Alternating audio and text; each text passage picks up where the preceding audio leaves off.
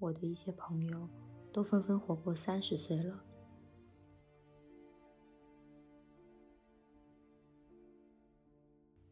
年轻的时候，总有一群友人说绝不活过三十年。为什么不是二十九或者三十一呢？想来这也是一个充满记号的浪漫说法。记得某次聊天，不知道是谁说的，三十岁以后就是换取的孩子。而那时我们以为拒绝或者换取都是可以选择的，如同选择一片海。一幢铁轨旁边的屋子。我记得十八岁时，我告诉母亲，我想去那里生活。就这样，搭上长长的火车，到了东部了。那时的我从不选择未来，连意志也没有。我与我的未来就像蚂蚁与蜜之间的关系，所有的选择都是一种路径，只是沿着隐喻的洞穴。一个巢洞钻过一个巢洞，就来到了纵谷之间的平原。平原上有风，冬日来时总是呼呼的吹着，像一个巨大的音箱。身体里的每一个孔窍轻轻摇晃，就流出一点水来。很多年以后，我才知道那些孔穴与孔穴之间的甬道承载着什么样的时间。不知道在哪本书上读到的，十几岁到二十岁，日子总像飞的；二十几岁到三十岁，每一年都是跌的过去。只是一个踉跄，我已不在相片里的故事了。当年说这话的友人们，如今和我一样，各自居住在城市千门万户的某扇窗里，独居、散步、每日工作。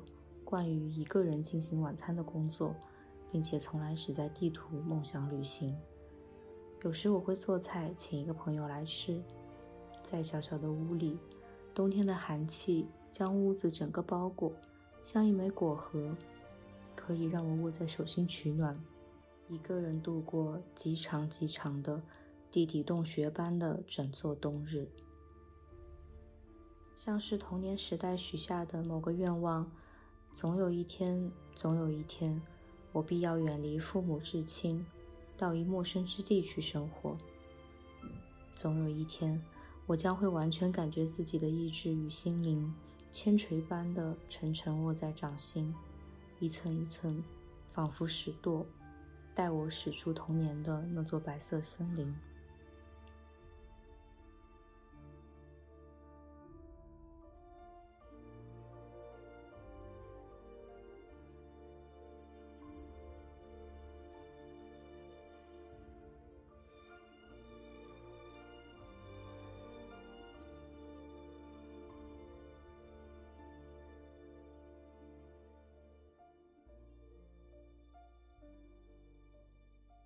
总有一天，总有一天，我将会把疼痛的种子妊娠般的产下，如同母鱼鱼卵，在某地隐秘的洞穴裂隙，产下一棵可以遮蔽自己的树。可是，真的会有那样的一棵树吗？在这个潮湿多雨的盆地，夏天的暴雨总是将道路刷得一片黄白。每年春天跋涉至此的沙尘，吹得一头一脸都是沙子。还有冬日，几圈般昏暗而永无止境的冬日。我真想把身上拖带的一整座身世都埋进季节。遥远的南方，还是一个比南方更远、更远的地方，远在记忆之前。每个故事的开端都是。从前，从前，像一个巨大的隐喻。从我三岁开始，父亲每年总会带着我与母亲，搭上夜间的国光号，到那座折叠在黑夜尽头的精神病院，去探访父亲那从十二岁起即被隔离在此的哥哥。那时还没有南回铁路，我们从高雄、屏东、芳寮、丰港。转进夜色昏暗的长道山路，车窗一片漆黑，什么也看不见。但我知道，黑暗里一边是陡峭的岩壁，另一边则是深不见底的山谷。童年的我趴在车窗上，担心地想着：如果睡着的话，会不会尿床呢？于是，一直忍耐着不肯睡去。而那像是被蝙蝠所窥看的车厢。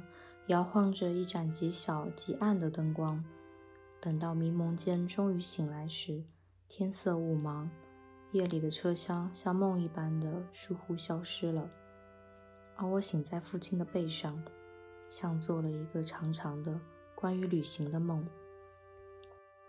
那几乎是我对家族最初的悬念，一个梦境。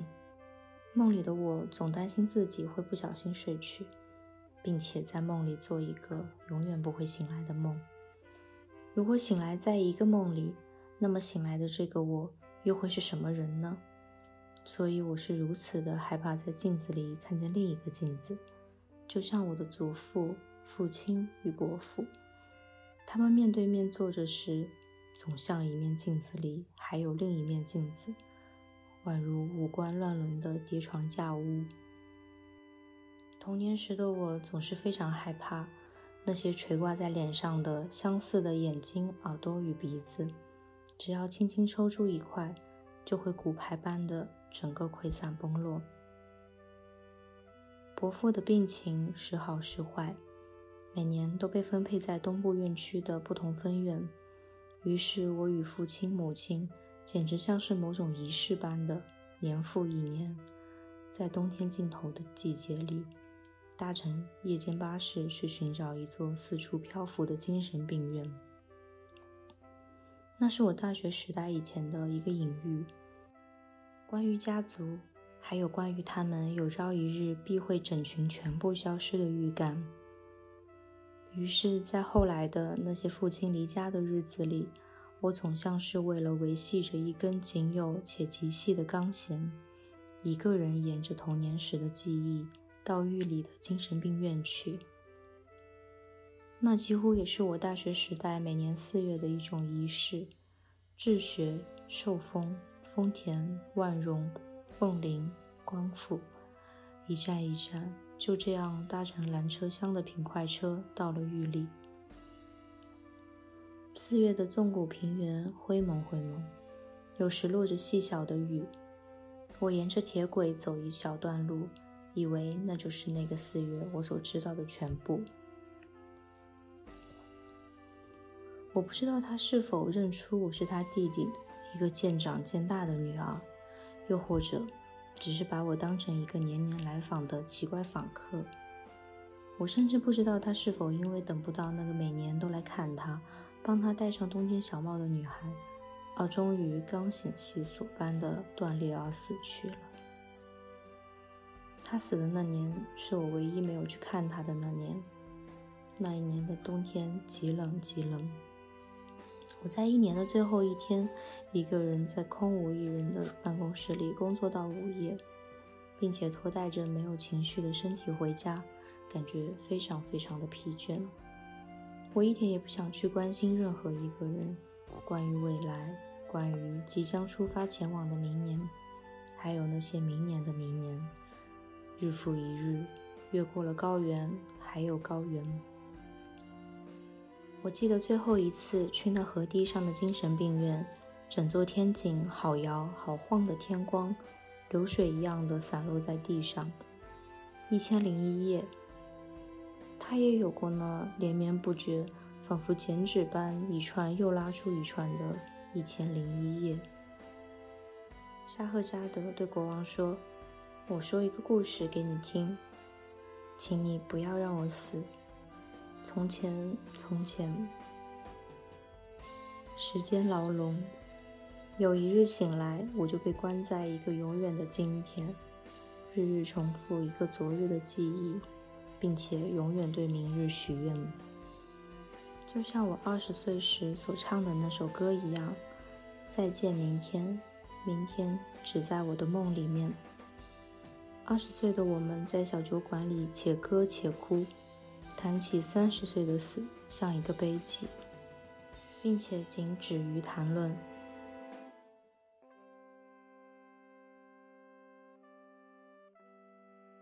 谁去那悲剧的后面死过一回，又重新回来？于是我们所谈论的，不过只是一个关于旅行的梦，一个预言，又或者，其实我们所谈论的是一张关于明天的地图。很多年以后，当年一起在酒馆里的友人告诉我，那是因为那时的他怎样也想象不到关于自己的三十岁。我永远不可能结婚。和另一个男人拥有家庭，也不可能回南部的老家去。他说：“三十岁以后，他就真的这样生根植物般的被种在这座城了。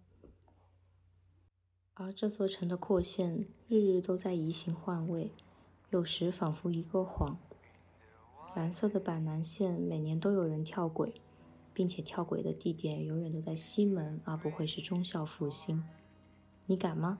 你敢的话，就在尖峰时段的早晨九点跳下忠孝复兴随便一个月台，整个月台挤爆的上班人潮都会在台上和声叫苏。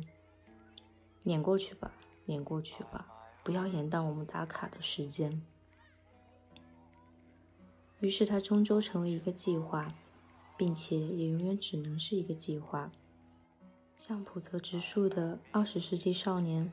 被秘密地埋藏在某一年的冬天，一个关于明日的传说。在明天来临之前，我必会如同那个预言所说那样死去，死在三十岁前的墓碑旁，无所憾悔。在明天来临之前，我要以一个死亡的许诺，召唤那横跨过死亡后的一个永远的明天。然而，明天一直没有来。来临的是那伪装成明天的未来，空白而肥大的未来，如同底片的滚动条，唰一声在烈阳下拉开，大片大片的曝光与反白。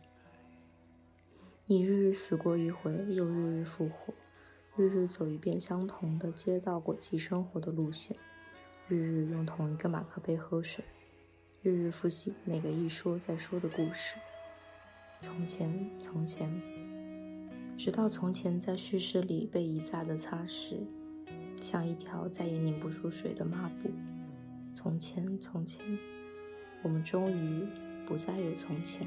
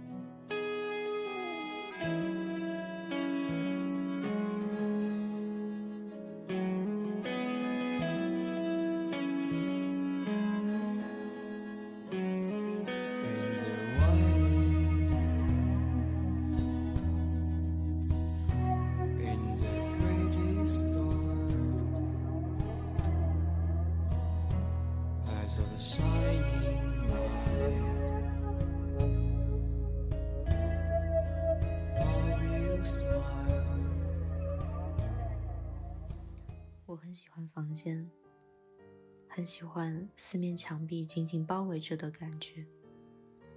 在房间的中央，抱膝蹲坐着的时候，总感觉好像回到了遥远的地方。令人怀念的气息笼罩了上来，像是在孤寂的童年场景般的地方。无论经过了多久，都特地赶来的某个重要的人，果真翻越重重的日夜，抵达这空无的、只有我独自一人的洞穴般的房间，而与我相见了。光是为了这份心意，便令人感动的想哭。虽然并不知道是什么人，但是只要坐在房间里等待，就知道他一定会来。或许不是怀念，或许是很久以前失落的某种东西，远在肉体被生下来前就已经存在的一种触感，穿透过洁白的不可思议的光芒，伸过来的一双手，对我做出神佛般的手势。不管在房间的任何一个角落，那手臂永远温柔地抱着我。房间是我非常重要的亲人。夜晚，我在不开灯的房间里工作着；白天就放下厚重的窗帘睡眠。我是作息混乱的，像是空中飞人般的二十五岁独居女性，在锦衣般的房间里紊乱的生活着。穿过的衣服，打发时间而随意从书柜里取出的杂志，坐垫与积着薄薄灰尘的抱枕，在房间的四处散落着。不过，房间没有发出任何怨言，不会因为没有日晒就忍不住抱怨，不会要求增加更多家具。本来就该如此的地方，不能勉强。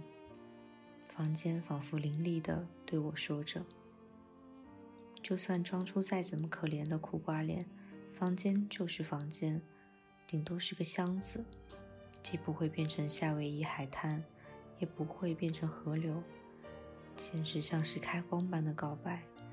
房间不用软弱逃避现实。壁癌、腐蚀的水管、坏掉的灯。”门口锈蚀的绿色信箱，不管再严重的打击，都将之视作物理性的败坏。我想，为什么房间会有这样意志般的坚强觉悟呢？仿佛是从有天地以来就伫立在那里的苦穴一般，静谧的、安详的存在着，有着敦煌石佛般的坚定眼神。或许那是因为它具有着人类所没有的素质吧。坏毁了也无所谓，被侵蚀了也无所谓。我就是我，而且今后也将继续以我的形式存在下去。仿佛听见房间这么说。房间的外面是一条静静流淌的河流，不过我却很少到那条河边。在房间的阳台眺望着河水，看着傍晚散步的人们在河堤上慢慢的走着，我觉得自己好像正在他们的身边，不需要特地的到那边去，便觉得已经在那边了。这是房间所教导我的事。我无法想象不在房间里的自己。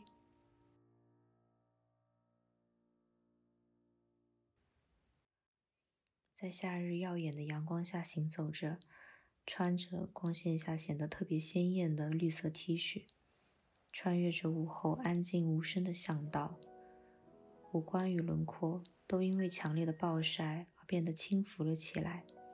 痘疤也好，黑眼圈也罢，即使是再怎么精致的脸孔，一旦出现在商业街的橱窗玻璃里，被倒映着。无论如何，看起来都像是连自己也不认识的别人，而令人愈发感到焦虑了起来。不过，在房间里的自己就不会这样。房间里的镜子所显现出来的，总是阴凉的树荫般的五官，可以让人安心的在上面休息。因此，即使只是到不远处的便利商店购买食物。我也想快点回家与房间相见。万不得已要出门的时候，我也势必带着房间。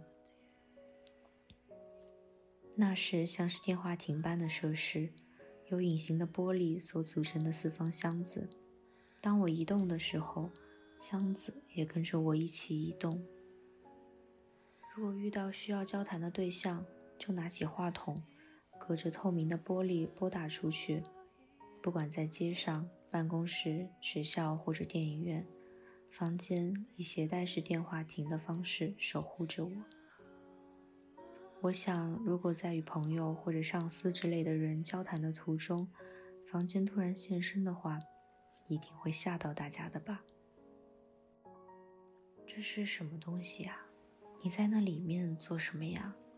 而且，为什么这个东西会跟着你到处跑呢？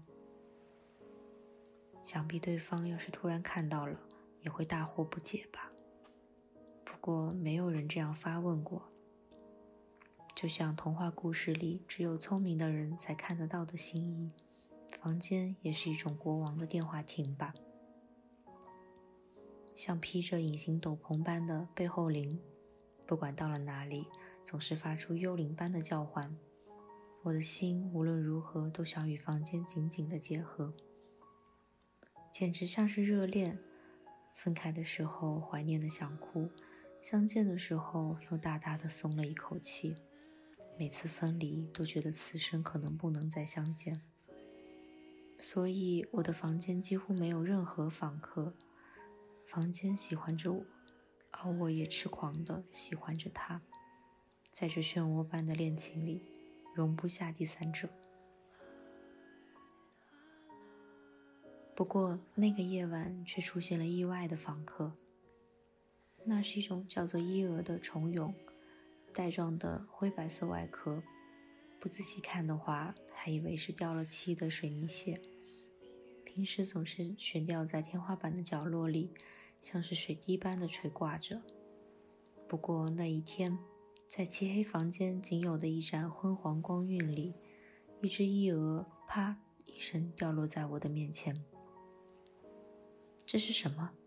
正当我好奇的将鼻尖凑近，想看个仔细的时候，桌面上那瓜子壳般的白色带状物竟然伸出了头，我立刻惊吓的弹跳开来。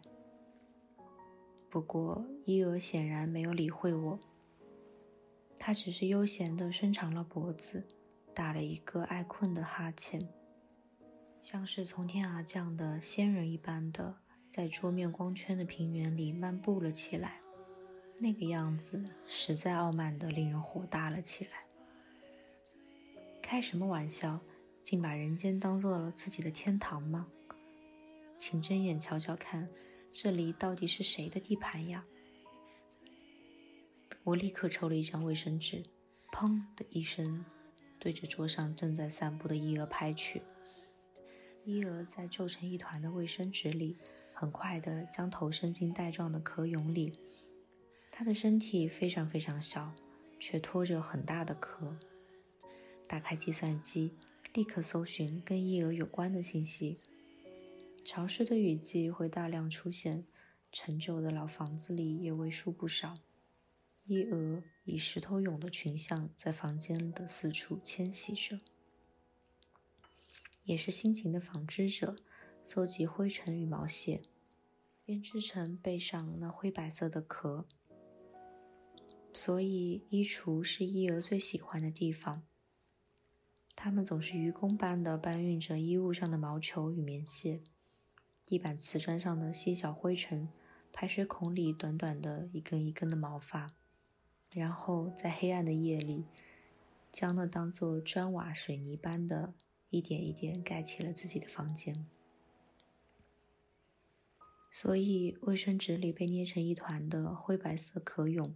并不能真正杀死伊蛾，它总是躲在那灰白的、粉笔色的、没有生命迹象的壳里，直到敌人远离，便再次的将那细长的懒腰般的头伸探出来，之后悠闲的、愉快的继续行走。那一定是只有在显微镜下才能被看得仔细的五官，有很大的眼睛、鼻子、猎人的牙齿。但是在肉眼的世界里，伊俄所拥有的昆虫的脸孔，只是原子笔墨水般的黑色小点。当我俯下身，看着从壳里探出头来的伊娥，伊娥也正睁大眼睛看着巨人般的我。一想到这一点，便觉得伊娥是与我相同具有可以互相对视的眼神的某种存在物，而令人忍不住站立了起来。凡是人以外的东西，只要拥有眼睛，就觉得对方与我似乎能够用语言沟通。所以，餐桌上的动物除了鱼以外，几乎都是没有眼睛的东西。光是注视着对方的眼睛，无论如何就不能把它当做食物般的吞咽下去，因为只要稍稍凝视着那仿佛还咕噜的转动着的眼珠，便觉得有吃食人肉的罪恶之感。鸡的脸、猪的脸、牛的脸，不在必要的时刻绝不上桌。眼睛所传达出来的心情，说明了一切。那是超越了国籍、物种以及各种生物间的区别，是不能被归类为任何一种语言的绝对性存在。在那不需要说话就能彼此明白的话语里，只有宽恕一词可言。我想，人类之所以能够恣意地捕杀着伊蛾般的小虫，正是因为看不见那微不足道的眼睛吧。所以，徒手打死蚊子就像家常便饭，但是徒手打死苍蝇却总是令人忍不住恶心的想吐。那一定是因为苍蝇的亡灵以那斗大眼珠的方式回来指责人类了吧？看着卫生纸团里缓缓张开的伊儿的壳，我突然有点害怕了起来，因为。在那无机物所编造的灰白壳里，所居住的是和我有着同样脸孔的生物。在与我恋人般相恋的房间里，还有别人存在，这件事让我很不安。夜里睡觉的时候，伊娥总是悬吊在天花板上俯瞰着我。洗完澡后，湿漉漉的走到衣橱前。边擦干头发，边换上衣服。伊娥也低头张望着我。当我恶狠狠地抬头回瞪着他，他总是满不在乎地吊挂在远处。我想，那一定是因为他随时都拖带着那棉絮织成的硬壳的缘故。伊蛾所在的壳是个比起自己那微薄的身体。还要来的大上数十倍的壳蛹，以人类来说，就像是一间游泳池般的大小。不与同伴共享着一个房间，也绝不背叛自己所在的壳蛹，不管生或者死，都跟房间相与共。一而自律的、坚强的，在自己用灰尘打造出来的巢穴里生活着，简直像是肉体与肉体相连的伴侣。为什么伊俄能够恣意的拥有这样的人生呢？那种像是宿命似的工作，仿佛一出生就为了与房间相恋般的来到了世上。终其一生，伊俄都在做着同一件事，直到身体毁坏为止，而终于死在那自己编造出来的壳中，房间也成为了墓穴。伊尔的壳中除了自己以外，什么也没有。但是我的房间里却塞满各种东西：旅行回来的纪念品、各时期拍下的大头照片、分手的恋人所遗留的拖鞋、搬家时从另一个房间携带过来的书柜、床单与家具。我想，如果我也有一个游泳池般的房间，我所拖带的东西与回忆。也绝对会塞满整个泳池，直到它再也吃不下为止。我不是伊俄那种家徒四壁的居住者，不管到了哪里，不管携带着再如何强固的国王的电话亭出门，每次回到房间，我一定会将外面的什么带了回来。笑语也好，哭泣也罢，别人不经意的一句问候或者心意，伤心的与不伤心的，仿佛又听见房间这样指责着我：今天又把一些乱七八糟的东西带回来了，你到底有没有把我当成恋人般认真的看待？因此，拥有着绝对恋人身份的伊娥，带着自己的房间。像是老年夫妇般相爱的，在我的房间里漫步时，便不免令我恼火了起来。简直像是在跟人类夸耀着自己那洁白的人生嘛！我愤愤不平地想着，或许伊娥也正在痴痴地嘲笑着我。这样的伊蛾，在五月的梅雨季里，大量的出现在天花板上，并且流星般的啪啪坠落着。简直是跳伞部队！掉落到地上的伊蛾像是外星人般降落地球，而且开始四处流窜着。明明知道卫生纸无法完全将之扑杀，不过我仍然在房间的角落到处追逐着它。伊娥很轻易地被我捉住，捏成一团。不过，即使是被用卫生纸掐到眼前，与我面面相觑的伊娥。也完全没有要妥协的意思。一旦我目露凶光，伊娥便唰一声迅速缩回了壳中。我气愤的不得了，于是摇晃着手中的纸团，叫他投降。如果是别的动物的话，会跟我正面对决吧。比方说狗，一旦对到了眼睛，就会没完没了的跟上来，直到一脚把它踢开，或者嘶吼回去。受伤也好，被说是头脑太过单纯也罢，狗就是具有那种不达目的绝不善罢甘休的厉害才华。但是眼前这片瓜子壳般的袋虫，却恬不知耻地缩进了那棉絮做成的房间，连有眼睛向我祈饶的努力也不肯做。这到底该说是懦弱还是虚无呢？我不敢把掐捏了伊娥的卫生纸丢进房间里的垃圾桶，因为他必定会在讨伐结束后的黑暗里伸头拨开纸团的皱褶，优雅的、从容的爬回地面，之后带着他的房间继续在黑色的平原里睡眠旅行。于是，只要抓到了伊娥，我就毫不犹豫地往阳台外丢去。楼下加盖延伸出来的铁皮屋顶，就遍布着一团一团白色的卫生纸团，那里面装着蒲公英般正在旅行的伊娥。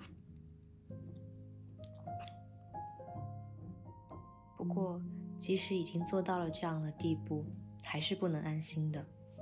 据说，在一个家庭里，只要出现一只蟑螂，就代表这个家庭的暗处埋伏了三千只其他的蟑螂。伊娥也是同样的道理。网络上的人这样回复着我的发问：如果晴天的话，就把衣橱里的衣服全部翻出来洗，用强光曝晒，因为伊蛾很可能已经在那上面产卵。换句话说，在你看不见的地方都有蠢蠢欲动的孵化中的伊蛾的蛋。我完全无法接受房间与我之间还有别人，更不用说是三千位别人。于是，梅雨季的中间，偶尔出现的少数晴天，我都在歇斯底里地清洗着衣柜里的衣服，买吸力很强的吸尘器，拼命洗刷地板。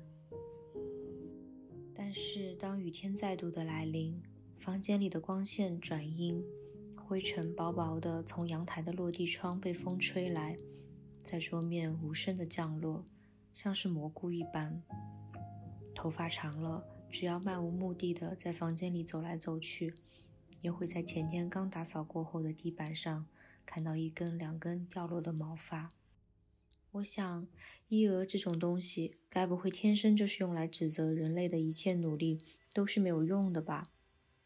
即使扫除的再怎么干净的地方，灰尘还是会再来的。排水孔的黄垢与锈蚀，无论再怎么用力刷洗了，经年累月。一样会出现的，而我作为一个人类，终其一生都必须处在和那不洁的污垢敌对的战争之中，没有公休的时间了。那简直像是整个人生都在做着自我清理的工作了吗？忍不住要沮丧了起来，而颓坐在房间的中间。房间静谧的在夜晚里沉睡着。熟睡中的房间有着一张恋人的脸孔。书柜、地毯、衣橱和天花板，鞋柜里摆满我喜欢的鞋子。地垫的方向。电视与计算机那一片漆黑宛如森林的屏幕，你到底有没有心理准备，要跟我这样单调无聊的箱子一起生活到死呢？仿佛听见房间这样问。那可不是休息这样简单的事而已呀。如果是休息的话，你与我都只是彼此的客人，稍微停留了一下，就势必要互相告别，到另一个地方去的。不过，你与我之间不是那样的关系吧？房间在夜色里对我诉说着，那是更重要、非常重要的另一种关系呀。如果可以的话，我也真想成为像伊娥那样的人啊，很想一直与房间相恋，直到变成了白骨为止。一百年以后，被人从墙壁的钢筋水泥里挖出来。连身体也一起埋进了这个房间。生也好，死也好，食物也好，排泄物也无所谓，在同一个房间里举行着的我那自我消化的仪式。很想被房间紧紧的包裹，书柜、杂志、盖过的棉被、喜欢的鞋子和重要的回忆，全数舍弃。希望房间能从四面八方把我重要的抱住。温柔的告诉我，这里已经没有痛苦的事了。在我与房间之间，只有空空的，像是胸腔般的洞，被风咻咻地经过，发出哭声般的哀鸣。不过，如果是那样真空般的、没有痛苦的存在，为什么我还是会听到那样低气的哭声呢？那找不到源头的悲伤的嚎哭。像是童年里一次迷路的孩子，沿着离风很远的道路，由远而近，慢慢的回来了。雨好像会一直下到世界末日，伊俄持续侵袭着我，雨滴般不断掉落在房间的各个角落，似乎带来了讯息。我想知道那灰色带状的壳中究竟诉说了什么。于是，边清理着一切，边愈发焦急了起来。不过，还是不能知道的。伊娥守口如瓶的守护着他自己的房间，而我，还是不能成为伊娥的。